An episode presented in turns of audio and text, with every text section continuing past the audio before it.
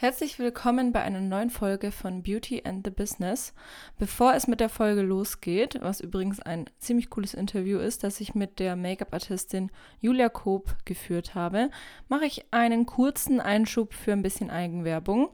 Denn in circa zwei Wochen, also am 21. 11. fängt die Black Week an.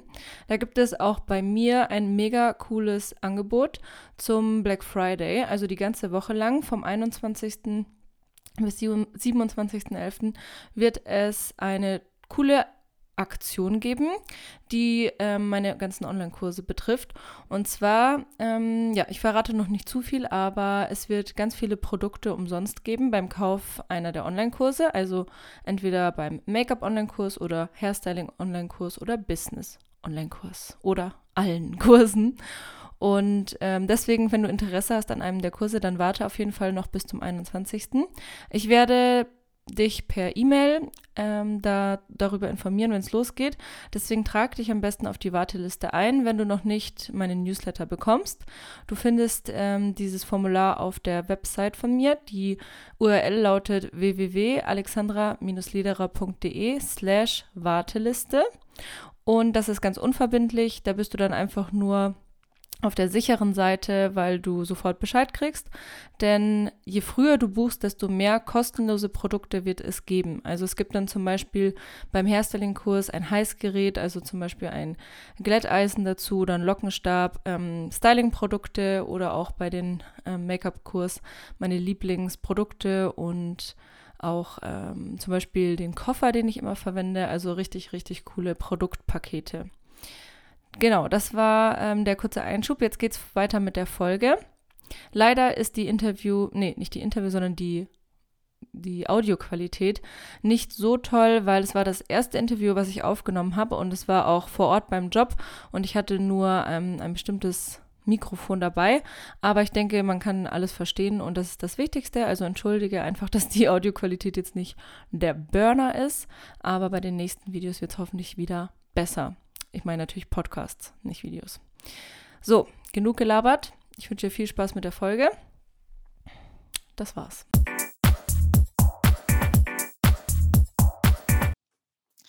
Hallo, ich sitze jetzt hier gerade mit der lieben Julia Koop. Wir sind hier in Österreich auf einem coolen Job. Hat Julia mich mitgenommen. Und da dachte ich mir, ich lasse es mir nicht nehmen und frag dich mal ein paar Sachen zu dir und deiner Arbeit. Sehr gerne. ähm, ja, starten wir doch gleich mal. Ähm, stell dich mal kurz vor. Du kannst einfach mal ähm, ein paar Fun Facts oder so ein paar Fakten über dich. Also wie lange bist du schon Make-up-Artist und so und woher kommst du? Und dann gehen wir nachher auf deinen genauen Werdegang ein. Okay, alles klar. Ähm, ich heiße Julia Koop und bin 41 Jahre alt. Ähm, Genau, ich ähm, bin Visagistin oder Hair Make-up Artist, wie es bei uns äh, ein bisschen richtiger noch heißt, seit 22 Jahren. Und ähm, genau, komme aus einem kleinen Dorf in Bayern. Und ähm, genau, frag mich, was du willst. Sehr gut. 22 Jahre, das bedeutet, wann hast du angefangen? Also dass ich Visagistin oder Make-up-Artist werden möchte, wusste ich tatsächlich schon mit 14. Mhm. Ich glaube, das hast du auch auf äh, dem ersten Job, wo wir uns getroffen haben, mir erzählt. Das fand ich damals schon sehr interessant. Ähm, da hast du auch was Lustiges erzählt, wie es damals halt so war, wie man so auf sich aufmerksam gemacht hat. Da kommen wir auf jeden Fall gleich noch zu. Ähm, wieso wusstest du denn schon immer, dass du Visagistin werden willst? Weil ich immer schon Spaß hatte an Malen. Ich war schon immer sehr kreativ, ähm, habe aber leider Gottes ähm, nicht den Sinn für Perspektiven mitbekommen. Das bedeutet, äh, meine Zeichnungen auf Papier ähm, waren leider nicht so gut, wie ich das gerne gehabt hätte. Und als ich dann bei uns auf dem Land, da war einfach, da, da ist nicht bekannt gewesen, dass Visagistin oder Herren Make-up-Artist ein Beruf ist, mit dem man Geld verdienen kann.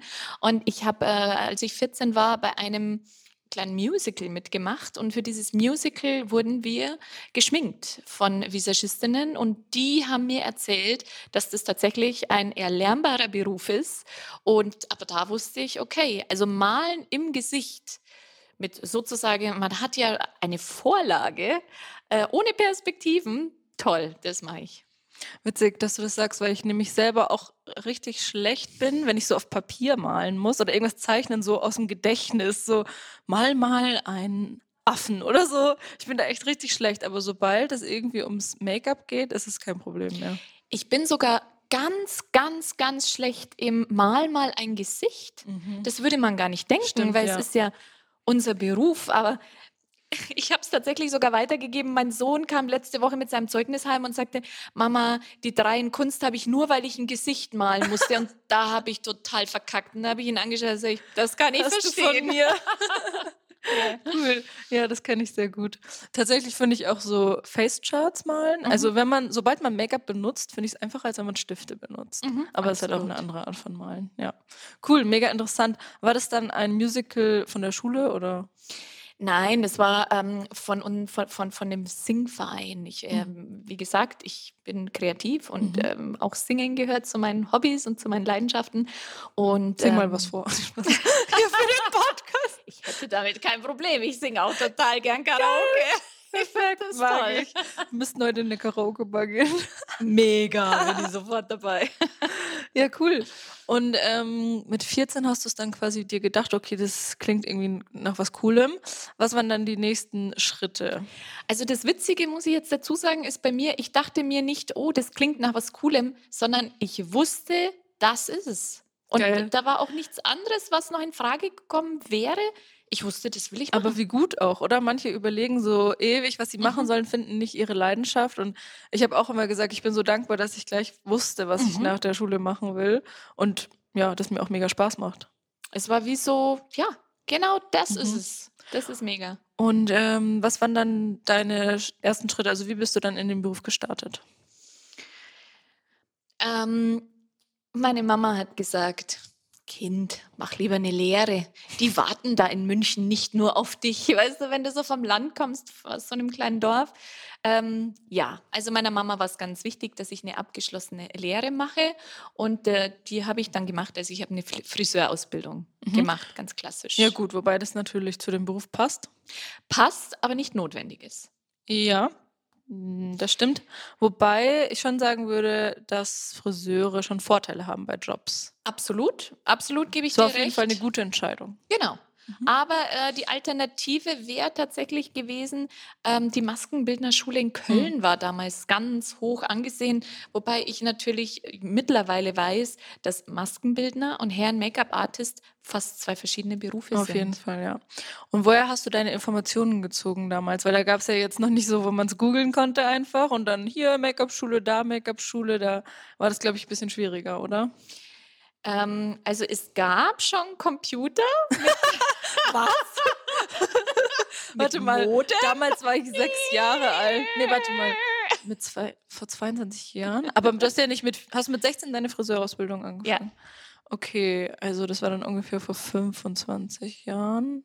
Habe ich richtig gerechnet? Ja. Also als ich mit 14 mich angefangen habe, mich zu erkundigen. Also wie ah, gesagt, ja. es gab schon gab Computer, aber alles einfach noch anders. Da musste man zwei Stunden warten, bis sie hochgefahren sind. so ungefähr. Ja. Also im Endeffekt bin ich tatsächlich damals nach Freising ins Arbeitsamt gefahren. Geil. Die hat du hast danach gefragt und die hat keine Ahnung, was das sein soll. Geil.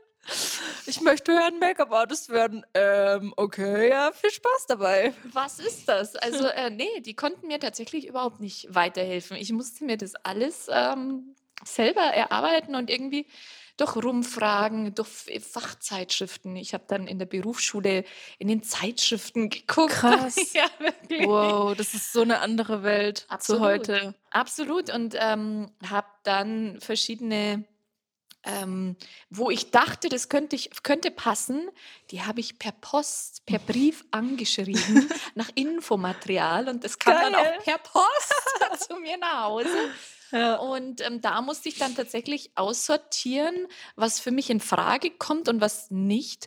Und Von den Friseurläden her oder was meinst du? Nee, nee, nicht Friseurläden, sondern da sind wir jetzt schon bei Make-up. Mhm. Da sind wir schon. Das war ähm, nach der Friseurlehre. Nee, ich habe mich, ich habe ja die Friseurlehre nur gemacht, weil ich Make-up. Ich habe mich mit 14 schon erkundigt, mhm. wie geht's dann weiter, dann weiter. oder mhm. wie, welche Ausbildung muss ich dann machen. Mhm. Richtig fokussiert. Genau, Mega absolut. Gut. Absolut. Okay, dann hast du quasi drei Jahre Friseurausbildung gemacht. Genau. In München? Mhm. mhm. Nee, die Ausbildung habe ich bei mir auf dem Dorf ah, gemacht. Okay. Ähm, und hast dann gar nicht in dem Laden gearbeitet? Ich habe dann noch ähm, ein Jahr dort als äh, Friseurgesellin weitergearbeitet. Ähm, und in diesem Jahr habe ich dann die Make-up-Ausbildung gemacht. Das heißt, ich habe mich mit, damals mit meiner Chefin verständigt, dass ich nach Stunden arbeite. Und ich habe so viele Stunden gearbeitet. Meine Ausbildung war dann eine Woche im Monat und die Woche habe ich dann sozusagen frei gehabt für die mhm. Ausbildung, um die Ausbildung zu machen. Und wo hast du die gemacht? Die habe ich ähm, bei der Rosmarie Schneider gemacht in München. Das, ähm, sie hat auch Beautiful Company ähm, sich genannt. Es gibt es auch tatsächlich immer noch ähm, bloß nicht mehr ganz in dem Rahmen, in, in der Intensität, die, die ich damals, wie ich damals die Ausbildung gemacht habe. Und ähm, die war selber früher Herren-Make-up-Artist und hat so ihre Schulungen dann gemacht mit sehr kleinen Gruppen. Wir waren nicht mal zehn Leute und auch sehr fokussiert auf Praxis.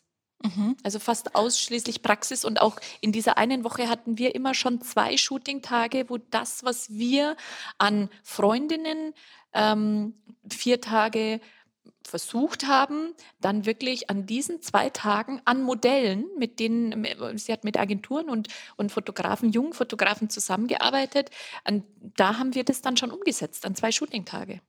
Und wie viele Wochen war das insgesamt? Oder wie viele Zehn. Monate? Zehn Wochen. Okay, so ungefähr wie meine. Also meine war quasi auch so drei mhm. Monate Vollzeit. Genau, meine genau, war sind dann zehn bis zwölf Wochen.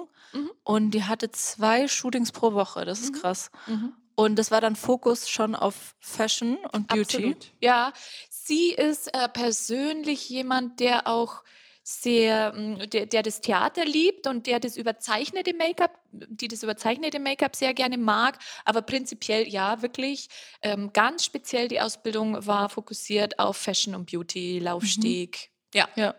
Weil ich finde, dass heutzutage in vielen Make-up-Schulen auch so unnötige Sachen gelehrt werden, so Special Effects Make-up und dann auch so Runway, aber so Looks, wo man sich so denkt, dafür kriegt man, also dafür wird man einfach nicht bezahlt. Das sind oft so Sachen, wo die Leute sich dann denken, oh, das ist voll kreativ, macht end Spaß, aber bei welchem Job musst du das schon machen? Also wir haben tatsächlich bei ihr überhaupt keine Vorgaben. Also wir haben, was heißt Vorgaben? Also es wurde uns schon ein, ein, eine, eine Stilrichtung vorgegeben, aber wie wir das umsetzen, wurde komplett uns überlassen. Hm. Cool. Und die Fotografen hat sie dann for free bekommen oder haben die, genau. bezahlt? Ah, es war im Endeffekt so, wie es auch am Anfang, wenn du startest, ja ganz lange ist, dass du ähm, Freishooting machst. Das heißt, weder der Fotograf noch das Model noch ich bekommen Geld, sondern jeder erstellt einfach mhm. was für sein Portfolio auf dieser ja, Basis. Voll cool. Oh. Weil die meisten äh, Fotografen würden jetzt nicht in so Make-up-Schulen das noch for free machen, weil die Qualität einfach dann aber es liegt auch oft daran, dass sie auch keine professionellen Models sich holen, sondern dann irgendwelche halt Freundinnen oder so. Und das Model macht natürlich auch viel aus. Absolut, ja. absolut. Okay, dann hast du quasi ähm, ein Jahr lang Friseur, als Friseurin gearbeitet und nebenbei die Ausbildung gemacht. Und warst du dann zufrieden mit der Ausbildung? Also für mich, ähm, äh, ich muss ganz ehrlich sagen, als ich mir die Angebote eingeholt habe, war nichts dabei, aber auch gar nichts, was annähernd in die Richtung gegangen wäre, die ich mir vorgestellt hatte. Ich hatte ja so ganz klare, eine ganz klare Vorstellung von dem, was ich machen wollte, bloß irgendwie mhm. war es sehr schwer. Und ähm, als dann das Angebot von, von oder, oder das Infomaterial von, von der Rosmarie kam, und es war lustigerweise auch tatsächlich der letzte Versuch, den ich gemacht gemacht habe, bevor ich wirklich in diese Maskenbildnerschule gegangen wäre, Crazy. war das, ich habe noch auf das gewartet und die, das Infomaterial kam und ich wusste, genau das ist es. Mhm. Das, äh, für, äh, nach sowas habe ich gesucht. Ja. Und gab es damals schon viele andere Alternativen? wie gesagt, also fast gar nicht. Es war da noch der Horst Kirchberger damals, Mhm. der, der immer noch vom Namen her, den kennt man immer noch, aber das war ein, ein, ein Wochenende. Mhm. Das war eine Ausbildung. Und ich weiß eben damals, meine, meine Ausbilderin, die Rosemarie, hat ganz viele Jahre versucht, dafür zu kämpfen, dass eben Hair- ein Make-up-Artist ein anerkannter Ausbildungsberuf oder, oder eine anerkannte Berufsbezeichnung wird. Mhm. Ähm, dass man eben nicht ähm, nach einem Wochenende ein Zertifikat bekommt und sich als zertifizierte Hair-Make-up-Artistin bezeichnen darf. Ja. Das hat sie leider nie geschafft Mhm. und die ist echt hartnäckig. Aber weißt du, was sie da versucht hat? Also ich meine, muss man sich da, an wen muss man sich da wenden? Ich wüsste gar nicht. Das weiß wen. ich überhaupt nicht. Da habe ich keine Ahnung. Soweit ich äh, unser, äh, unsere Behörden einschätze, wahrscheinlich an die, an die Industrie- und Handelskammer. Ja, Irgendwie voll. Oder so. Handwerkskammer, ja. Aber ich weiß, dass sie das viele Jahre versucht hat, Behördengänge und, und äh, geschrieben hat. Und äh, sie hat tatsächlich irgendwann aufgegeben, weil sie Ach, gesagt krass. hat, bei uns äh, in Deutschland, ähm, die haben so wenig Ahnung davon ähm, und, und sind so stur und so, ja, mit Langsam. Scheuklappen. Ja, also da hatte sie, da hast du Mhm. keine Immer ein Chance. paar Jahre hinterher. Tatsächlich. Aber vielleicht wäre es ja jetzt an der Zeit, so über 20 Jahre später. Ich würde sagen, ähm, nach meinem Gefühl in Deutschland würde ich dir immer noch ziemlich viel Glück wünschen. Ja. ja, ja, kann ich auf jeden Fall verstehen. ja. Okay, ähm, weißt du noch, was deine Ausbildung damals gekostet hat? Ähm, die war damals tatsächlich, fand ich, verhältnismäßig sehr teuer. Ich habe ja noch in, Eu äh, in, in In Mark bezahlt. in D-Mark. Aber die hat tatsächlich 20.000 D-Mark gekostet. 20.000, wow. Ja. Das ist schon viel. Ja. Sind es dann 10.000 Euro? Pi mal Daumen war das damals die Umrechnung. Pi mal Daumen. Das ist ja. schon nicht, nicht ohne. Also ich weiß, meine oder die meisten heutzutage, die drei Monate gehen, kosten so zwischen 6.000 und 7.000 Mhm. Euro. Deswegen war ja das Konzept auch so, dass man die anderen drei Wochen arbeiten konnte, Mhm. weil man sicher das Geld Klar. auch wirklich erarbeiten musste. Also hast du dann im Endeffekt alles, was du verdient hast, da reingesteckt? Ich habe tatsächlich durch das, dass ich ähm, gerne und ähm, Friseurin war und auch da recht ehrgeizig, habe ich ähm, eine sehr gute, ähm, einen sehr guten Abschluss gemacht und bin dann ähm, Landessiegerin und ich weiß nicht, was ich Oh, nicht schlecht. Cool. ähm, und habe mich dann bewerben können für ein Förderprogramm, das ich dann tatsächlich geil. auch äh, bekommen habe. Okay, wie viel war das dann? Oder 6000. ja, nicht schlecht. Das normalerweise auf drei Jahre verteilt gewesen wäre. Also 9000 wären es gewesen auf drei Jahre verteilt und ich Mhm. konnte aber tatsächlich für die Ausbildung ähm, 6000 verwenden. Voll gut. Und äh, Friseurmeister war bei dir gar kein Thema. Nein, weil ich ja wusste, dass ich nicht als Okay. Friseurin weiterarbeiten werde. Mhm, Ja. Ähm, okay, also hast du die Lehre zum Friseur eigentlich nur wegen deiner Mama gemacht? Ja. Aber so ist es bei mir auch gewesen, wenn meine Eltern so, ja, du musst studieren, Kind, mit deinem Abitur. Und ich so, okay, ich studiere BWL und dann mache ich weiter als Make-up-Artist. Ja, da muss ich sagen, also studieren war für mich, für mich tatsächlich irgendwie nie eine Alternative, weil ich stinkfaul war in der Schule. naja, es Ich- hat dich halt einfach nicht gecatcht, so interessiert. Nein, und ich war leider, ich hatte echt eine schnelle Auffassungsgabe und ich war leider trotzdem gut. Ich habe in meinem Leben nie mehr als drei Tage Mhm. Stück gelernt und da dachte ich, mir explodiert mein Schädel. Ja. Ähm, Gut, aber dann Also- faul bedeutet im Endeffekt nur, dass du so viel gelernt, wie du halt gebraucht hast, um Genau. trotzdem gute Noten zu schreiben. genau, Also, aber das äh, beim Studieren hätte man wirklich lernen müssen und das war einfach nichts Ja. für mich. Mhm. Ja. Ja, gut, ist ja auch nicht nötig. Ich meine, viele äh, sind auch ohne irgendwelche Ausbildung, Ausbildungen oder Titel oder so erfolgreich. Da haben wir ja vorhin schon drüber geredet. Bei mir war auch eine in der Jahrgangsstufe, die hat das Abitur nicht geschafft und ist jetzt Musical-Darstellerin. Und das war eh immer das, was sie machen wollte. Ja, wunderbar. Toll. Toll. Ist doch gut. Sehr gut. Lies mal meine Fragen durch. Äh, gut. Dann ähm, erzähl doch mal die Anekdote, die du mir bei dem Job erzählt hast. Das war irgendwie so, du meinst ja früher, da gab es ja noch kein Internet oder Social Media, da musste man halt anders auf sich aufmerksam machen dass man quasi Fotografen kennenlernt und dann Jobs kommt und du hast irgendwie gesagt, du hast irgendwie Aushänge gemacht und das irgendwo hingehängt. Ey, Wenn ich da heute drüber rede, dann ist es so weit weg von der, von der heutigen Zeit. Es hört sich wirklich an wie aus einem anderen Jahrhundert, wenn ich ehrlich bin. Ich, es wurde ja damals noch auf Film fotografiert Mhm. mit Polaroid-Kameras. Oh mein Ja, Gott, da ja. musste jedes Foto perfekt Ja, sein. ja, ja, ja. Oh, und jetzt machen die ja teilweise so viele Fotos in einem Shooting. Und es gab ja damals äh, Fotolabore. Mhm. Und ich habe äh, Aushänge gemacht. Ich habe äh, einen Zettel, einen Flyer ausgehängt in den Fotolaboren. Visagistin sucht Fotografen für freie Shootings, für freie cool. Tests. Mit so Zettel zum Abreißen mit ja, der Telefonnummer. Ja, so war das. Und hat es funktioniert? Naja, du hattest manchmal Glück und du hattest auch echt oft Pech und dabei ist nichts rumgekommen. Gar nicht. Was? Naja, du hattest nur die Polaroids. Ähm, du hattest keine digitale Kamera, wo du dir das Ergebnis sofort hättest anschauen mhm. können. Und wie gesagt, wie du sagst, es liegt auch wirklich so, so viel am Model. Mhm. Achso, du meinst, ich meine, jetzt hat es was gebracht, dass Fotografen sich bei dir gemeldet haben? Ach so, haben? ja, das hat das alles, schon. aber es war halt einfach eine aber relativ lange Prozedur und, und, und du hast also ich weiß, als ich dann mich beworben habe bei ähm, Herren Make-up-Agenturen, äh, die Fotos, wenn ich heute anschaue, da kannst du so drüber lachen.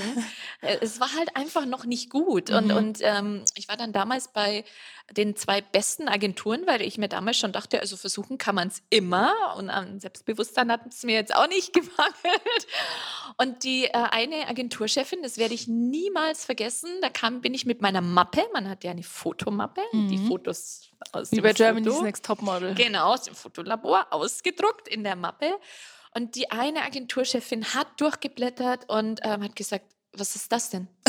Was soll, was soll das denn? Und was, was hast denn hier, was hast denn hier dabei gedacht? Was ist denn die da schwarz ums Auge? Nee, also das ist alles überhaupt nicht gut. Und wenn dir da jemand erzählt, es wäre gut, dann lügt er dich an. Wow. Und du, ähm, also da sehe ich überhaupt keine Chance für dich. Und Wie alt warst ja, wirklich. Du da? Ich meine, das knackst natürlich auch am Selbstbewusstsein, oder? Ich war 19. Zweifelt man da nicht Naja, 20, 20. Ja. Ich bin dann damals ähm, ins Auto gegangen, bin rausgegangen aus der Agentur, bin ins Auto gegangen, habe mich hingehockt und habe geheult, habe geflennt. Und dann dachte ich mir, so, und Der weißt du was, blöde Kuh, dir zeige ich ja. Und was soll ich sagen? Ähm, Sie ist heute nicht mehr im Business. Geil. Sehr gut. Der hast du es gezeigt. ich glaube, ich habe es mir eher selber gezeigt. Ja. Lass es mich so sagen. Mhm.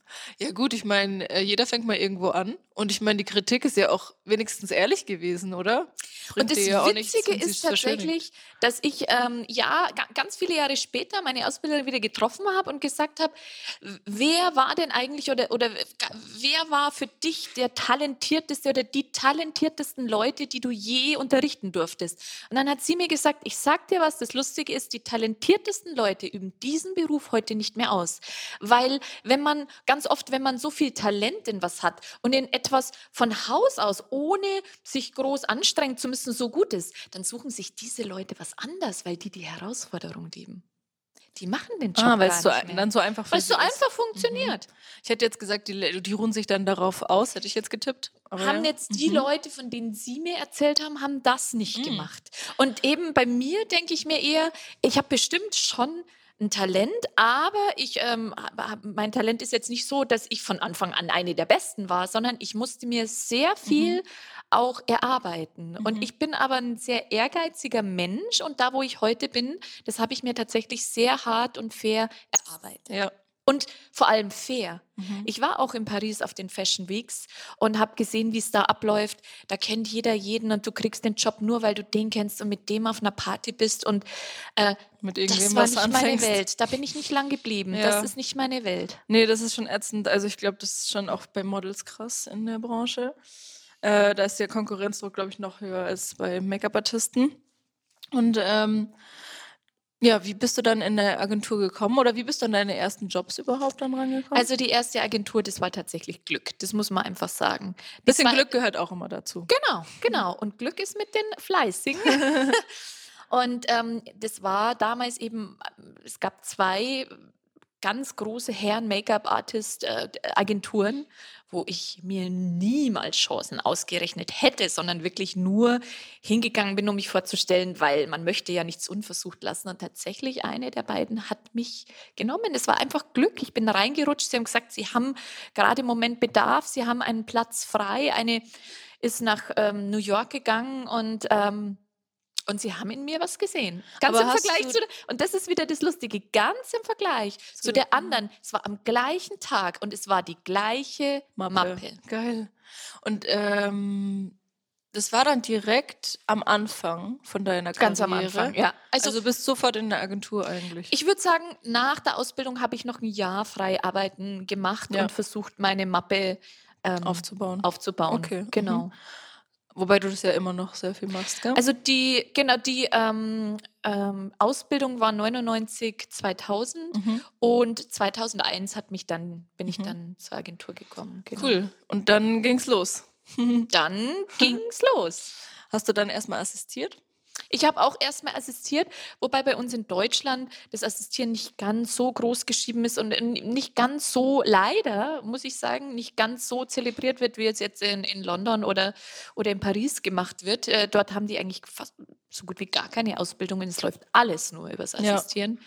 Das ist Ah, bei ja. uns in Deutschland Krass. anders.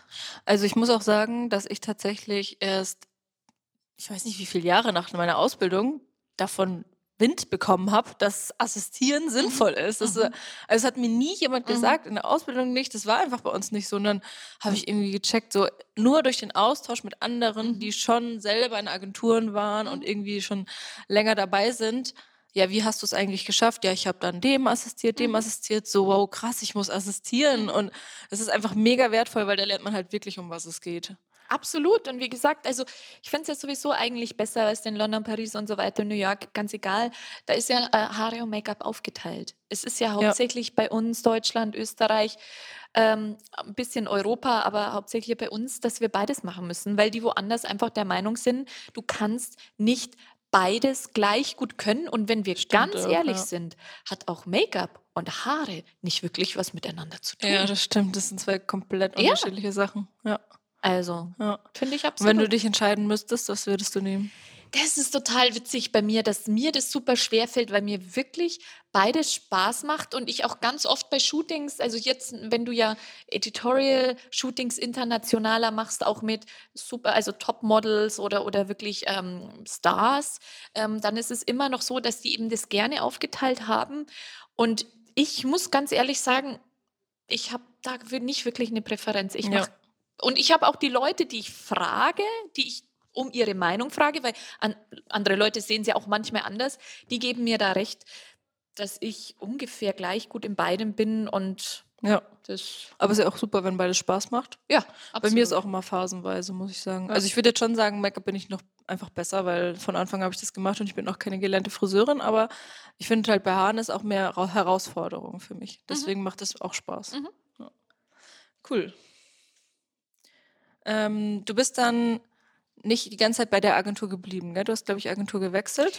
Die Agentur gewechselt habe ich aber erst ungefähr vor fünf oder sechs Jahren. Also ich Mhm. war tatsächlich 15 Jahre bei der gleichen Agentur. Mhm. Und dann warst du nicht mehr happy oder wolltest du einfach mal was anderes ausprobieren? Ähm, also nicht mehr happy war ich eigentlich nur aufgrund äh, davon, dass ich Kinder bekommen habe.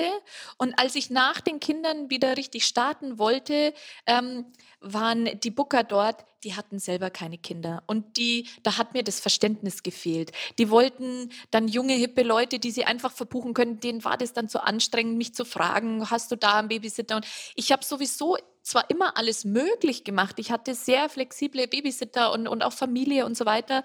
Und das war denen aber dann trotzdem noch zu anstrengend. Und ähm, da bin ich so ein bisschen aufs Abstellgleis. Gestellt worden. Und das fand ich nicht gut. Und ja, ist auch nicht fair. Ich meine, Frauen kriegen einfach mal Kinder. ja, aber wenn du, genau, aber wenn du, äh, der, der eine Booker war, war ähm, homosexuell und äh, die Chefin, bei der hat es nie geklappt mit Kindern. Und wenn du keine Kinder hast, ist es einfach oft auch schwer, das dann Nachzuvollziehen, ja. nachzuvollziehen. Genau, also Mhm, das stimmt. deswegen, also gar nicht, bin jetzt nicht im Bösen auseinandergegangen oder es war jetzt nicht so, dass gar nichts mehr gepasst hätte oder so.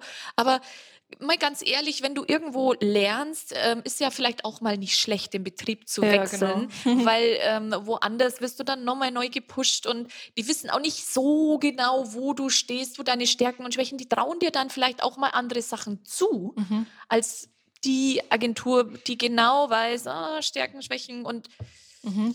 Machst du das dann mit den äh, Agentur, also mit den Bookern ab, so was dir liegt oder was du machen möchtest? Oder sehen die das anhand von deinem Buch? Also ich bin ehrlich gesagt nicht so, dass ich mich da selber so beschneiden möchte. Ja.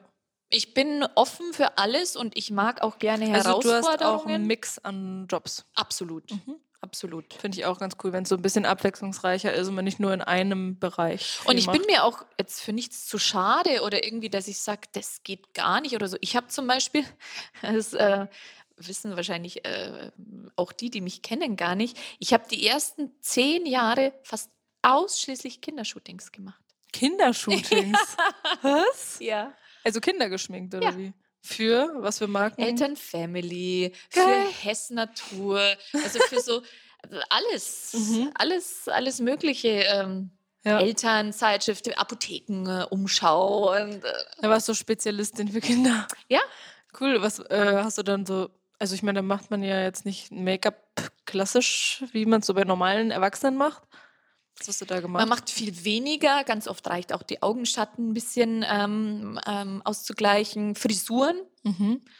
Ähm, und tatsächlich auch ein bisschen Entertainment. Ich Ja, äh, Kann ich mir vorstellen. mit Kindern, bin auch geduldig mit Kindern und ähm, genau, da Mhm. war auch das, das Da Entertainment. muss man immer schauen, dass die Stimmung bei denen auch gut ist, dass sie Absolut. funktionieren. Absolut. ähm, was war dein bisher coolster Job oder vielleicht einer der coolsten Jobs oder Erlebnisse, die dir ermöglicht wurden durch die Arbeit als Make-up-Artist? Also das lässt sich relativ einfach sagen, das waren die Oscars 2019. What? Du warst dort? Ja. Oh mein Gott, erzähl mehr darüber. Ähm, Voll witzig. Normalerweise, wenn ich diese Frage stelle, ist so, boah, voll schwer zu sagen. es gibt so viel coole Sachen und so. Das ist total es, easy. Aber die Oscars zu toppen, das ist Krass. eben einfach kaum. Also ist eigentlich nicht möglich. Ja, vielleicht noch so Met. Gala oder sowas. Ja, okay. Ja, du hast recht, man muss sich wieder neue Ziele setzen. ähm, das war tatsächlich so, ähm, ich habe damals die Friseurausbildung ich muss ein bisschen früher anfangen. Ich war in der Schule zusammen mit einer Freundin, die auch aus der Nähe von Freising kommt. Wir waren in der Clique und haben uns immer sehr gut verstanden. Und die hat dann auch die Friseurausbildung, eine Friseurausbildung gemacht. Wir haben uns dann öfter auch getroffen, auch bei Wettbewerben. Ich habe damals eben so Friseurwettbewerbe mitgemacht und so weiter. Also damals äh, In der Ausbildung. während der Friseur. Ah, Ausbildung. ja. Genau. Und die hat dann ein Jahr verkürzt, die Ausbildung. Somit haben wir auch zusammen die Prüfung abgelegt. Ähm, und dann haben wir uns aber leider aus den Augen verloren, wie es halt oft so ist im Leben.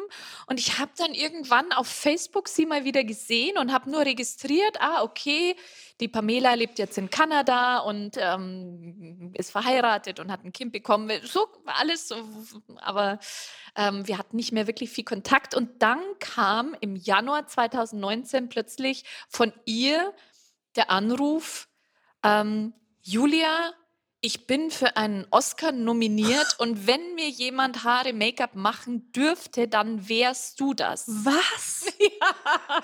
Was ist das für eine crazy Story? Ohne dass ihr Und- Kontakt hattet. Genau. Oder habt ihr bei Facebook Sie hat geschrieben? eben auch meine Sachen verfolgt auf Mhm. Facebook und auf Instagram. Mhm. Und sie fand meine Arbeit einfach immer total gut. Und weißt du, wenn du auch aus dem Business kommst, dann bist du ziemlich picky, Auf jeden Fall. was ja. Kolleginnen angeht. Und sie hat eben gesagt, also wenn, dann wärst du das für mich, die das Mhm. machen dürfte. Und ich habe dann gesagt, ähm, ja, okay. Und sie so, äh, die Oscarverleihung ist in drei Wochen in LA. Und ich so, okay, lass mich kurz das mit den Kindern abklären, wo die bleiben Wie können. Für Und was war sie da nominiert? Für Best Hair and Make-up. Echt? Ja. In einem Film oder wie? Genau, also es hat sich dann herausgestellt, dass sie ähm, nach der Friseurlehre tatsächlich sofort nach London gegangen ist, an diese ganz berühmte Universität für Fashion and Art Crazy. und dann Special Effect Hair Make-up gelernt hat und Ah. dann dort in London ähm, Harry Potter gemacht hat, Game of Thrones gemacht hat, Hellboy, dann so, dann kamen die ersten Hollywood-Produktionen, also da wirklich ganz, ganz dick im Mhm. Business war. Und ähm, der Film, für den sie nominiert war, das war tatsächlich ein richtiger Außenseiter-Film, aber ihr Make-up war einfach total krass und, und, und ganz, ein bisschen verstörend auch. Mhm. Sie Also hat so, so, Special Effekt. genau, Mhm. sie hat so Mann, Frauen und also wo man nicht mehr erkannt hat, ist es jetzt eine also es, ist, es muss man eigentlich gesehen haben, ist echt Ja. schwer zu erklären, Ja. aber ganz Ich fantastisch. würde jetzt ein Foto einblenden hier, aber es ist leider ein Podcast. Vielleicht kann ich es auf äh, äh, kann man. Instagram teilen. Ähm, äh, ähm, deswegen, äh, der, der Film hieß, ähm, warte kurz, jetzt stehe ich auf dem Schlauch. Ähm, Borders. Borders. Borders. Hat sie denn gewonnen? Leider nicht. Oh, schade. Aber du, es ist bei Aber allein die Nominierung ist ja schon naja, mega und es krass. war dann auch so, dass sie, ähm, also ich habe dann spontan einen Flug gebucht und so weiter und so fort. Und sie dann gesagt hat, also pass auf, ich kann dir nicht so viel zahlen, aber ich könnte dir eine Eintrittskarte für den Saal besorgen, für Mhm. die Veranstaltung. das war deine Bezahlung. Das war meine Bezahlung und somit war ich auf, und ich musste tatsächlich dazu sagen, seit ich 14 war, hatte ich diesen Traum, dass ich eines Tages bei den Oscars in LA bin, Mhm. aber in meinem Traum stand ich immer draußen Ja, am roten, am roten Teppich. Teppich. In Hinter dem echt- In Absperrband. echt bin ich über den roten Teppich gegangen. Geil. Wie cool bist du mit ihr dann hin? Nein, weil was man natürlich nicht weiß, ist, dass es zwei rote Teppiche gibt. Und zwar den einen Ah. roten Teppich für die Für- VIPs und den anderen für die Normalos. anderen roten Teppich für, Für die Julia. Normalos. Naja, aber immerhin ein roter Teppich. Ich ne? war auf dem roten Teppich, ich habe das alles gesehen, ich war im Saal, ich habe Lady Gaga und äh, Bradley Cooper live am Klavier erlebt. Oh mein Gott! Wow, Ich das war da. okay. Also das ist definitiv ein cooles Erlebnis. Ich bin Wer kann das toppen? Serena und Venus Williams und Queen Latifah im Aufzug gefahren und ich habe wie die cool. alle live, ich habe hab die alle gesehen. Richtig coole Story. Ja. Nice. Ja. Mega. Und dann, ja, hast du sie quasi fertig gemacht, geschminkt. Genau, ich Mhm. habe, es war dann auch total witzig, weil sie noch pinke Haare hatte, total abgefressen, kaputte Haare und ich zu ihr gesagt habe, wir müssen uns was einfallen lassen. Also ich meine, das ist die Oscar-Verleihung. Und sie so, okay, weißt du was, ich würde dir vertrauen, dass du mir am Tag vor den Oscars die Haare schneiden dürftest. Und das ist schon ein Ja, Vertrauensbeweis. auf jeden Fall. Und ich habe ihr dann gesagt, wie ich mir ihre Haarfarbe vorstelle und habe sie dann dort zum Friseur geschickt für die Farbe und bin dann, halt beim- dann am Tag vorher, habe ich ihr noch die Haare kurz geschnitten. Aber sind sie pink geblieben? Nein, sie sind ähm, platinweiß. Was? Platinblond Die haben das geworden. rausgekriegt, das Pink. Ja. Nicht schlecht. Ja. ja. Cool. Sehr gut. Das ist auf jeden Fall eine Antwort, die muss jetzt erstmal jemand toppen. Richtig gut. Okay. Ähm, dann kommen wir mal zum Make-up-Produkten, Produktbereich. Also, was sind denn so deine Lieblingsprodukte oder Must-Have-Produkte, ohne die du kein Styling machen kannst? Also ich bin tatsächlich ziemlich großer Fan von Charlotte Tilbury. Habe ich mitgekriegt. Produkten. Ja, muss ich ganz ehrlich sagen. ja, die sind aber auch echt ja. top. Also die, die, die ähm, Wonder Foundation, Wonder, Wonder Light Wonder. Ja, genau. Vielen Dank. Die finde ich wirklich mega. Die, finde ich ich, auch, ja. es verbindet sich ganz toll mit der Haut, sieht nie maskenhaft aus, sieht immer ein bisschen glowy aus. Also nicht, ich mag es nicht so super matt, matt. Ja. Mag ich nicht. Ich mag die Light Wonder auch Ja. am liebsten für so Editorials. Ja. So, Aber auch ähm, für Bräute, weißt du, wenn das noch natürlich aussehen soll. ja, und wobei bei fettiger Haut ist sie zu glowy. Da hält es dann nicht so gut. Aber ja. Das stimmt. Mhm. Aber ähm, meine Wimpernzange von Shu Uemura. Ah, Shu- Shuyumura. Oder wie auch immer man es ausspricht. Uemura. Das soll die beste Wimpernzange sein. Ja, tatsächlich. Ähm, und ich hatte, äh, erzähle ich dir noch eine Anekdote. Ich habe dann mit der Pamela kurz danach ähm, einen Film zusammen gedreht mit ihr in Amsterdam. Und sie hat dann zu mir gesagt, du, ganz ehrlich, wir kriegen aber, wir sind gesponsert, also bring bitte nur ein kleines Kit mit deinen absoluten Must-Haves, deinen absoluten Lieblingssachen mit. Und das habe ich gemacht und weißt du, was passiert ist? Sag nicht, er ist verloren gegangen. Es ist mir unter den Sitz gerutscht und nie, ich habe es nie wieder bekommen. Was für ein Sitz? Im Flieger. Hä? Ja. Wie? Ich bin mit Handgepäck geflogen und habe eben die Sachen im Handgepäck gehabt. Und es war so in so einer Plastikbag. Und ähm, ich habe noch das Gefühl gehabt, ich habe irgendwas das war aufschlagen so, so eine kleine Tüte. Ja, so eine Ah, kleine- Kein so ein Koffer oder Nee, sowas. nee, nee, nee, nee, wirklich nur Wirklich so ein, nur das Allernötigste. Und es ist verloren gegangen. Na gut, aber wenigstens waren es nicht viele Produkte. Nein, aber natürlich, wie du weißt, gibt es viele Produkte, die dann irgendwann aus dem Sortiment genommen Mhm. werden und die du dann nicht mehr nachkaufen Ja. kannst. Aber was war da drin? Also unter anderem meine Shu Uemura Wimpernzange, die ich mir dann aber Gott sei Dank noch nachkaufen konnte. Die muss ich mir auch besorgen. Ja, die ist, also ich muss ganz ehrlich sagen, ich habe seitdem nie wieder eine andere benutzt. Ja. Deswegen weiß ich nicht, ob es mittlerweile eine vergleichbare gibt. Das Also ich habe auch beurteilen. immer, als ich noch YouTube Make-up-Tutorials geschaut habe, es war immer die Top Ja. äh, Wimperntusche, wobei ich jetzt letztens Wimpernzange. äh, Wimpernzange, danke. Wobei ich letztens in der Masterclass von einer israelischen Make-up-Artistin gesehen habe, die hatte eine Wimpernzange, die hatte nicht links und rechts diesen Stab, sondern die war quasi offen. Mhm. Also nur oben und unten zum Zumachen, Mhm. was mega praktisch ist, weil oft passen die Wimpern nicht ganz rein und dann Mhm. werden die geknickt an der Stelle, wo Mhm. diese senkrechten Stellen Mhm. sind. Und so konnte man richtig gut überall. Ganz ich weiß, nah was hin. du meinst. Ich habe auch eine kleinere, die auch so ist. Ich kann, also ich habe aber das Gefühl, dass der Druck noch besser ist, wenn. Mhm. wenn Echt, du hast so eine, die so offen ist Ja. an der Seite? Ah ja, Ja, cool. ja, aber ich habe irgendwie, wie Mhm. gesagt, das Gefühl, dass der Druck einfach besser ist mit, Kann mit sein, so ja. einer. Ich habe die auf jeden Fall noch nie gesehen, wollte ich mal ausprobieren. Ja, ja. Okay. Äh, ja, können wir zumachen. Wobei das Mikrofon ist eh, glaube ich, so nah, dass man es nicht hört. Es ist bloß mittlerweile echt ziemlich laut. Ich glaube, die machen Volleyball. Ah, warte, ganz außen ist auch noch auf.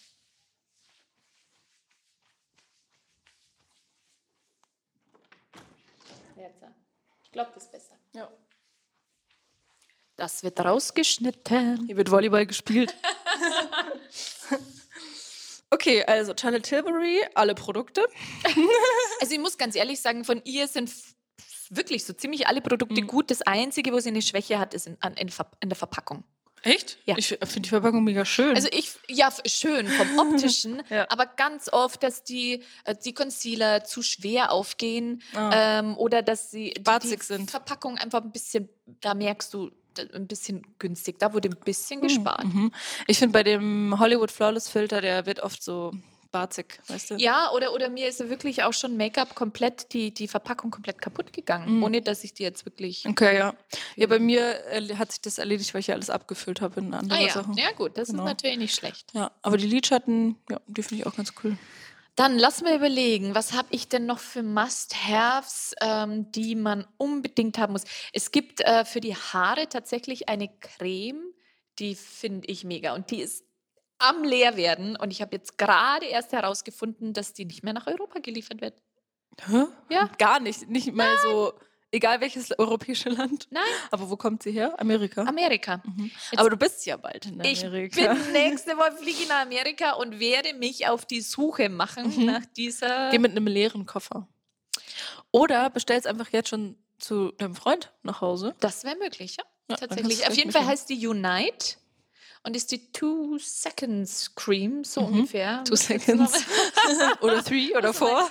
Aber die macht wirklich so tolle, ähm, wenn du Beachwaves hast, dass die so toll trennt, ohne dass die fettig aussieht oder Mhm. ohne dass die kleben oder, oder zusammenpappen. Also die, die ist wirklich, das ist Mhm. ganz toll. Und ich habe schon echt viel ausprobiert, Ja, wie du Okay. dir vorstellen kannst. nice. Also die Creme, die Wimpernzange und die Charlotte Tilbury Sachen. Genau, das ist, glaube ich, das sind so meine Must-Haves, die immer Mhm. gut sind und immer gut funktionieren und genau. Okay. Ähm, was ich auch oft noch frage, ist so, wie ist so dein Make-up-Kit aufgebaut? Ich finde es immer ganz interessant, wie die Leute so reisen oder wie sie ihre Sachen packen. Das weiß ich ja jetzt bei dir schon. Aber du kannst ja noch mal kurz sagen. Also ich verpacke ähm, alles ähm, ein- in, Pla in Plastik, in kleinere Plastikbags. Ähm, und ähm, eine Pinseltasche habe ich eine sehr große zum Zusammenrollen, um Platz zu sparen. Und beim Koffer ist es mir wichtig, dass der super, super leicht ist, so leicht wie möglich, dass, Mhm. weil ich einfach immer viel dabei habe, dass wenigstens der Koffer an sich nicht so viel wiegt. Da haben ja sehr viele diese Remover-Koffer. Mhm. Hast du ja nicht. Ich habe jetzt einen Samsonite, aber tatsächlich ist der leider ähm, am die, Ende. die Rollen. Ich habe schon gemerkt, ich hatte ihn ja jetzt kurz für dich äh, aufbewahrt und die Rollen sind nicht mehr ganz on fleek. Nee, und auch die eine Rolle, da ist irgendwie was gebrochen. Also der hat aber auch wirklich seinen Soll erfüllt, dieser Mhm. Hast du schon Koffer. lange. Ja, sehr. Ich hatte überlegt, ob ich mir einen Remover hole und jetzt habe ich aber eh ein anderes System. Ich muss ganz ehrlich sagen, bei äh, bei Remover, ich weiß nicht, der ist mir ein bisschen zu eckig. Ich mag es ein bisschen Mm. runder, wenn ich ehrlich bin. Keine Ahnung. Fällt dir vom Design nicht. Ja, ich mag auch die Autos gern ein Aber- bisschen runder. Ich stehe nicht auf Volvo. Aber die sind auch echt teuer, die Remover-Koffer. Wobei die natürlich dann auch immer repariert werden, gell? Ja, ist aber bei Samsonite auch. Ja. Ach so, ja dann. Ja. Okay, ähm, wenn. Außerdem, entschuldige Ja. bitte, wenn ich dich unterbreche, es gibt tatsächlich in München nur einen einzigen Koffer-Reparierservice. allgemein, für, all, für alle Allgemein, in komplett, in ganz München. Echt? einzigen. Und das fand ich ganz interessant, weil der nicht so super bekannt ist. Aber wenn zum Beispiel bei dem ähm, äh, von mir war jetzt nur der Reißverschluss kaputt, ganz ehrlich, es hat nur 30 Euro gekostet, Mhm. den Reißverschluss zu reparieren. Da brauche ich nicht meinen teuren Koffer wegschmeißen. Koffer. Ja. Und da gibt es tatsächlich nur eine einzige. Aber das war jetzt nicht Werkstatt. von Samsonite. Doch, Ach so, doch. okay. Aber ich wollte jetzt wegen dem, nur wegen dem ähm, Reißverschluss das komplett zu reklamieren, Ach so, irgendwo mhm. hinliefern zu lassen, keine Ahnung. Also bin ich hingefahren, die haben das gleich repariert und dann. Ich habe äh, bei einer auf Instagram gesehen, die ist mit einem Remover-Koffer geflogen, also war eine Influencerin. Und dann ist sie nach Hause gekommen und der Koffer, also der Reißverschluss, hatte nirgendwo mehr diese Öffnung. Es war einfach komplett durchgehend Oh. Reißverschluss. Kannst du dir das vorstellen? Also wahrscheinlich Ja, ist ja, das ich Ding weiß, abgebrochen und sie hat es einfach nicht mehr gefunden, wo es auf ist. Jetzt dauert und sie war so, das kann jetzt nicht sein, dass sie diesen Koffer nicht mehr aufkriegt. Ah, das kann aber sein, dass der, ja, ich weiß schon, ich weiß, was du meinst. Da gibt es innen oft noch mal sowas, was du aufmachen kannst oder was du vielleicht auch in dem Fall Mhm. nicht aufmachen kannst. Aber für sowas wäre der Kofferreparierservice perfekt. Ja, sie hat es dann gewesen. auch eingeschickt zu Remover. Ja, oder so. Okay, ähm, welche Eigenschaften sollte jemand mitbringen, deiner Meinung nach, um als Make-up-Artist erfolgreich zu werden? Also was ich merke, was bei uns in der Branche immer äh, wichtiger ist, ist tatsächlich auch das Auftreten und wie man mit anderen Menschen umgehen kann. Also es gibt viele, die gut Make-up machen und auch, also es gibt mehr Leute, die gut Make-up machen als gut Haare. Aber ähm, tatsächlich wollen die Leute auch, dass du ein umgänglicher Typ bist, dass du, ähm, das mit dir Spaß macht am Set. Das merke ich, dass das wirklich immer wichtiger ist, dass, dass du lieber gebucht wirst, wenn, wenn es mit dir Spaß macht, vor allem auch wenn es um Reisen geht und dass dann auch eher welche gebucht werden, die vielleicht auch gut sind, aber mit denen es auch echt einfach Spaß macht und, und die umgänglich Wenn man sind. die Wahl hat, nimmt man natürlich jemanden, mit dem man sich gut versteht. Und Genau. allgemein ist ja auch so Netzwerken oder Kontakte knüpfen und da auch, ja, wie du sagst, einfach sympathisch sein und Ja. irgendwie bemüht sein und Genau, mit Leuten absolut. reden. Sehr, sehr wichtig. Absolut. Ja. Das ist super wichtig. Natürlich ist auch wichtig, dass man was kann. Wie du sagst, ähm, Mhm. hat man einfach auch, wenn man eine Friseurlehre hat, noch mehr Chancen in dem Job, weil ähm, zum Beispiel auch bei Katalog und so weiter, es gibt schon dann viele Frisurwechsel und wenn du drei Jahre gelernt hast, mit Haaren umzugehen, verschiedene Haartypen, verschiedene Haarstrukturen und so weiter und so fort, dann kannst du mit Haaren einfach anders umgehen, als wenn du nur einen schnellen Kurs gemacht hast. Es Mhm. ist halt einfach so. ja. Und ab und zu muss man ja auch schneiden noch. Äh, Kommt auch vor, durchaus, ja. Ja. Durchaus. Ob jetzt beim, beim Mann oder so auch Bärte, auch Bärte Ja. fällt in mein Repertoire, Mhm. richtig? Sehr gut. Habe ich, auch- hab ich jetzt auch bei meinem Freund angefangen. Ich muss sagen, es war ein Witz. Ohr, Ich dachte, sie Ohrenhaare. reagiert gar nicht darauf. Hey, aber weißt du was? Ich, letztens habe ich, äh, hab ich Otto Walkes geschminkt und dann hat er auch so gemeint, ja, ob ich noch Na seine Nasenhaare entfernen kann. Und ich wusste nicht, ist es jetzt ein Witz oder meint er es ernst? Weil er ist ja auch ein Comik Comedian. So bei Comedians weiß man nicht, ist es jetzt ernst, was sie sagen oder nicht. Und ich habe dann am Anfang irgendwie so gelacht und so irgendwie so es offen gelassen und dann hat er aber nochmal nachgefragt. Ich dachte mir, okay, der meint es echt ernst. Ich so, nee, habe ich jetzt leider nicht dabei. Und ich so, okay, was brauche ich noch? Das hättest du mit der? Nagelschere genauso machen können. Ja, wir haben es dann gelassen. Da muss man flexibel sein. man muss immer für alles gewappnet sein, auf jeden Fall. Also ich weiß noch, äh, ich hatte auch mal so einen Fall. Für die L war das tatsächlich ganz am Anfang, wirklich ganz am Anfang ein Shooting. Und da kam dann, da hatten wir ganz viele verschiedene Leute. Wir waren auch ziemlich für viele Hair Make-up Artists. Und ähm, da waren Prominente dabei, da waren normale Models dabei, also alles komplett gemischt. Und dann kam einer zu mir auf den Stuhl und sagte, jetzt schneid's mir erstmal die Haare. Und ich habe ihn dann so angeschaut und habe mir auch gedacht, diese Art und Weise hat mir halt auch nicht gefallen, wie er es gesagt hat. Und dann habe ich gesagt, du, entschuldige bitte, wir sind hier für Hair and Make-up, aber wir sind hier keine Friseure, wir schneiden hier keine Haare. Also ja, jetzt komm, jetzt sei nicht so und hier ein bisschen sauber machen am Ohr. Und ich so, äh, du warte mal. Und dann bin ich erst mal zum Verantwortlichen gegangen und gesagt, du, was ist denn das für einer? Der will hier, dass ich ihm die Haare schneide. So, ja, das ist der Sven Ottke, das ist einer der bekanntesten Boxer auf der Welt. Komm, jetzt schneid halt ein bisschen um die Ohren rum. Und dann ich so, äh, okay. Und das Witzige war dann aber, dass dem das so gefallen hat, dass ich nicht nach seiner Nase getanzt habe und dann nicht gleich so, ja, okay, Herr Ottke und keine Ahnung, dass wir dann echt total super klar gekommen sind miteinander und dann irgendwie so. Ja, ähm, ja man muss sich auch nicht immer alles gefallen lassen. Nur weil jemand irgendeinen Namen hat, müssen die Absolut. trotzdem nett sein. Absolut. Und ich finde auch, man sollte da jetzt keine riesigen Unterschiede machen. Man sollte mit jedem einfach nett umgehen. Stimmt. Auf der anderen Seite ist es trotzdem so, dass du jetzt in unserem Job nicht einfach äh, dem Prominenten sagen kannst, du, hey, jetzt red erst mal gescheit mit mir, weil sonst äh, passiert hier gar nichts. Also du musst schon in äh, unserem Beruf äh, so viel auch nochmal, was man mitbringen sollte. Man muss schon sehr viel Feingefühl haben. Mhm. Ja, gut, aber man muss ja jetzt nicht sagen, ihr redet nicht so mit mir, sondern ja klar, kann ich gerne machen, vielleicht beim nächsten Mal ein bisschen netter fragen oder so. Oder man kann an, einfach dann eben den Verantwortlichen fragen und sagen, ähm, ist das, fällt das jetzt tatsächlich in meinen Aufgabenbereich ja. oder mhm. also äh, genau, ja. was nimmt er sich heraus? Und war, hattest du schon oft irgendwelche Promis oder Models, die irgendwie unangenehm oder zickig waren oder irgendwie frech? Tatsächlich, das passiert oft. Ja. ja. Passiert oft? Ja. Aber dann egal wie bekannt? Okay. Das passiert. Ähm, natürlich, ich finde schon, dass es ein bisschen mehr passiert mit äh, ähm, Leuten, die so semi, ähm, äh, semi bekannt sind, die so ja B, C Promis sind.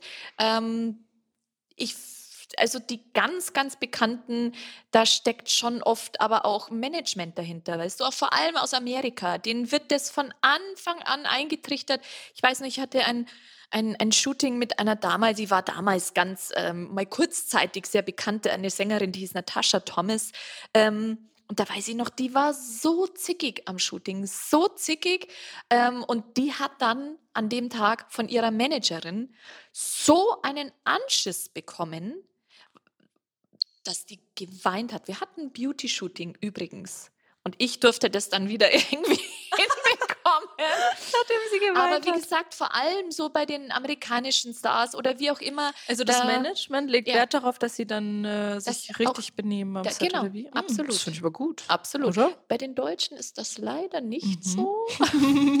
also die Deutschen... Ähm, habe ich jetzt schon öfter gehört, die denken schon ganz oft so, wer sie sind mhm. und was sie sind. Und ähm, ja. Also wie gesagt, man braucht schon auch viel Feingefühl ja. in dem Job. Mhm. Man muss sich nicht alles gefallen lassen, aber... Ja, das stimmt. Also ich habe auch noch nicht so viele negative Erfahrungen gemacht. Und ich finde, es kommt immer darauf an, wie man darauf reagiert. Und wenn man trotzig oder so darauf reagiert, dann wird es nicht besser. Das stimmt, absolut. Also ich versuche, egal wie, und ich hatte das tatsächlich erst vor kurzem, eins der zickigsten Models meiner kompletten Laufbahn. Es war tatsächlich erst letztes Jahr im November. Mhm, ich glaube, ich weiß, wen du meinst. Und ähm, wie gesagt, es ist ein ziemlich schmaler Grad ähm, zwischen ähm, zu sagen, okay, pass auf, hier geht es jetzt irgendwie so nicht weiter. Ähm, so können wir dieses Shooting nicht fortsetzen. Echt, das habt ihr dann äh, es war tatsächlich so weit, dass ah. ich gesagt habe, und, aber wie gesagt, am besten ist dann eigentlich immer zur, ähm, es gibt ja dann immer jemand, der verantwortlich ist, es ist egal, ob das jetzt der Kunde ist oder bei einem Editorial der, der, der Herausgeber oder, oder ja. äh, die Chefredakteurin. Also das äh, finde ich immer ist am besten, dass man so ein bisschen interveniert und ähm, irgendwie dann schaut, ähm, dass, dass man dass man versucht, es irgendwie hinzukriegen. Mhm. Ja. Ja gut, das sind ja alle da, alle haben sich die Zeit genommen. ähm, haben irgendwie, ja, sind, sind vor Ort. Das wäre ja dann auch blöd, wenn man es irgendwie eskalieren lässt. Eben. Ja. Okay, jetzt sind wir schon fast am Ende angelangt. Hast schon mega viel erzählt. Ähm, vielleicht noch eine letzte Frage. Und zwar, würdest du irgendwas anders machen, wenn du nochmal was ändern könntest? Jetzt weißt du nicht, was du sagen sollst. Doch, äh, weiß ich tatsächlich schon, aber äh, aus dem Grund, weil ich da nicht der Typ dafür bin.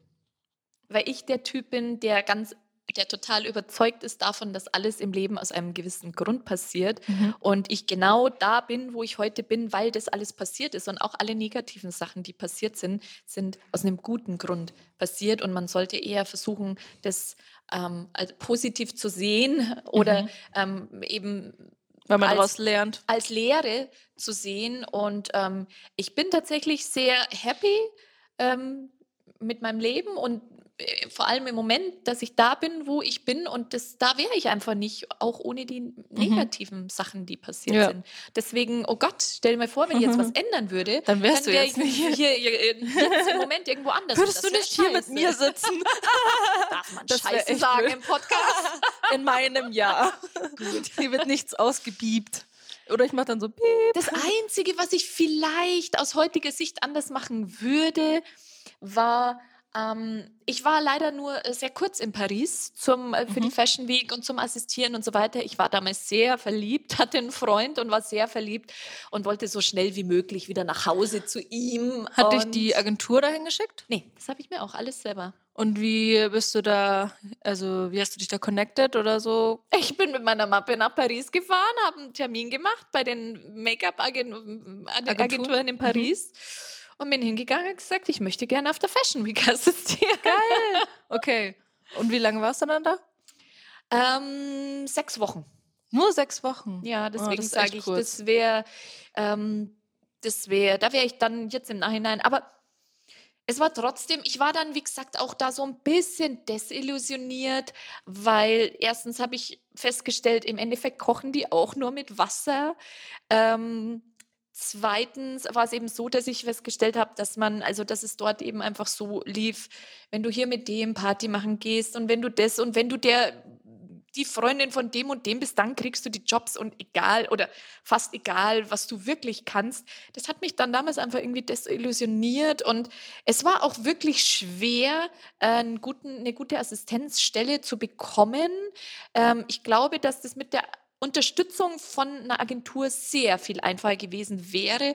Da hatte ich aber damals einfach von meiner Agentur keine Unterstützung erfahren und ähm, ich könnte es ja immer noch machen. Also Ja. es ist jetzt nichts, was ich nicht mehr machen könnte. Klar. Ja. Könnte ich heute, und ich habe auch tatsächlich eine Kollegin, die Momo, die das immer noch macht, Die assistiert. die immer noch äh, unter anderem, also mein Peter Phillips für Mhm. Dior auf den Schauen, auf den Schauen, auf den äh, Pret-à-Porter und, und Mhm. Couture-Schauen assistiert, die, die macht das immer noch. Aber die sagt, das hat sich nicht viel geändert. Also du bist wirklich immer noch, ähm, du wirst von denen immer noch total rund gemacht, wenn irgendwas nicht so funktioniert. Also du, Ja. und, und es ist immer noch, du brauchst immer noch deine Connections, um. Mhm. Es hat sich nicht besonders viel geändert. Und dann als Make-up-Artist, gut, also assistieren bedeutet dann einfach, es gibt einen Head-Make-up-Artist und alle anderen sind die Assistenten? Genau, Okay. genau so ist es. Also es ist im Endeffekt, du machst trotzdem deinen eigenen Job. genau, Der gibt halt vor, was die Looks sind und du setzt es ganz um. genau. Okay. Ich meine, das, was ich halt natürlich von damals mitgenommen habe, dass ich ähm, einfach das Glück hatte, Luigi Moreno zu äh, assistieren. Und ich meine, es ist ähm, heute, äh, er war dann nicht nur einer der größten Hairstylisten der letzten, sage ich mal, 20, 30 Jahre, sondern ist mittlerweile auch einer der bekanntesten Fotografen. Mhm. Der komplett seit Jahren die größten Vogue-Covers ähm, fotografiert und das ist natürlich ein Name, der sich auch gut im Portfolio macht und äh, auch einfach damals ein interessanter Typ war, da wo ich eben gesagt habe, okay, der kocht nicht nur mit Wasser, sondern Ja, von dem habe ich schon was mitgenommen. Und hast du dann Kontakt zu dem oder war Nein. das eher so? Okay. Der hat Waren so ganz viele Leute da auf wahrscheinlich. so einer Fashion Week Show sind, ich würde mal sagen, pff, gefühlt 50 Assistenten. Mhm. Der, der hat da Ja, überhaupt keinen Kein Überblick. Also klar, wenn dann, wenn du als Assistent immer und immer wieder jedes Jahr oder jede Saison ähm, als Assistent mit dabei bist, irgendwann dann schon, Ja. aber Und sind es dann unbezahlte Jobs? tatsächlich, naja, wie man es nimmt. Er hätte bezahlt sein sollen, das Geld ist aber niemals angekommen. Was? Ja, ja. Ich musste dann eine äh, englisch verfasste äh, Rechnung stellen an Streeters in New York. also keine Chance, das Geld ist nie gekommen. Wirklich? Ja, klar. Boah, krass, das ist auch schon so ein bisschen Ausbeute, gell? Tja, ja, so ist es. Es ist im Endeffekt wie wenn die du Erfahrung. für die Vogue fotografierst, dann musst du uns dankbar Ja. sein, dass Ja. du das machen darfst. Da Ja, gibt's Das ist schon das crazy. Budget, ich, möchte, ich kann dir sagen, das war damals 150 Mark. Die unspektakulärsten Jobs sind meistens die, die am meisten Geld bringen. Tatsächlich. Ja, so Firmen, Business, Absolut. Shootings oder sowas. Absolut, ja. Und es haben ja auch eben damals in Paris schon ähm, äh, die Visag also denen ich assistiert habe, haben zu mir gesagt, ähm, ich war bei, bei einem Shooting für die für L'Oreal, also bei einem riesigen Werbespot für L'Oreal war ich dabei, durfte ich assistieren. Dann war es ein Shooting für die Allure. Also ich habe schon echt auch bei äh, ein paar sehr interessanten Sachen assistiert und die haben alle einstimmig gesagt, das, was wir hier machen, bringt nicht das Geld Mhm. das Geld bringt, dass wir jedes Jahr nach Deutschland fahren und dort drei bis fünf Wochen Katalogjob machen.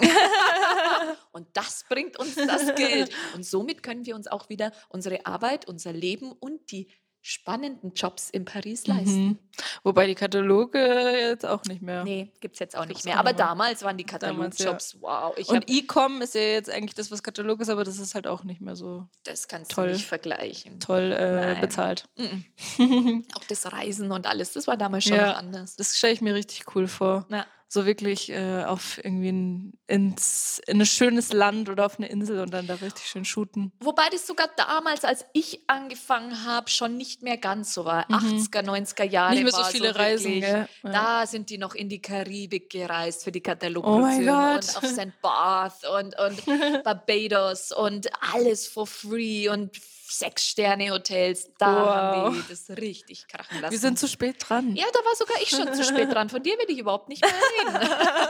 Verdammt. ja. ja, das ist dann schon cool, wenn man jetzt auch noch irgendwie reisen kann. Ist immer noch cool. Reisen ist immer noch cool. Ja. Absolut. Sehr schön. Wow, das war ein richtig, richtig cooler, interessanter Podcast. Tolles Interview. Ich danke dir, dass du alles mit mir und den Zuhörern geteilt hast. Und ja, was steht die nächsten zwei Tage jetzt noch an? Mit dir zusammen in Österreich. Wir sind auch auf Reisen quasi. Ja, wir In sind einem auch. fast Sechs-Sterne-Hotel. Und wir werden heute Abend noch äh, hier Salzburg unsicher Stimmt. machen. Ja, wir machen uns jetzt fertig, weil wir werden Mhm. jetzt Salzburg in Salzburg erkunden, essen gehen und dann vielleicht spontan noch ins Casino. Hup, hup. Wünscht uns Glück. Sehr gut. Vielen, vielen Dank nochmal für deine Zeit. Sehr gerne.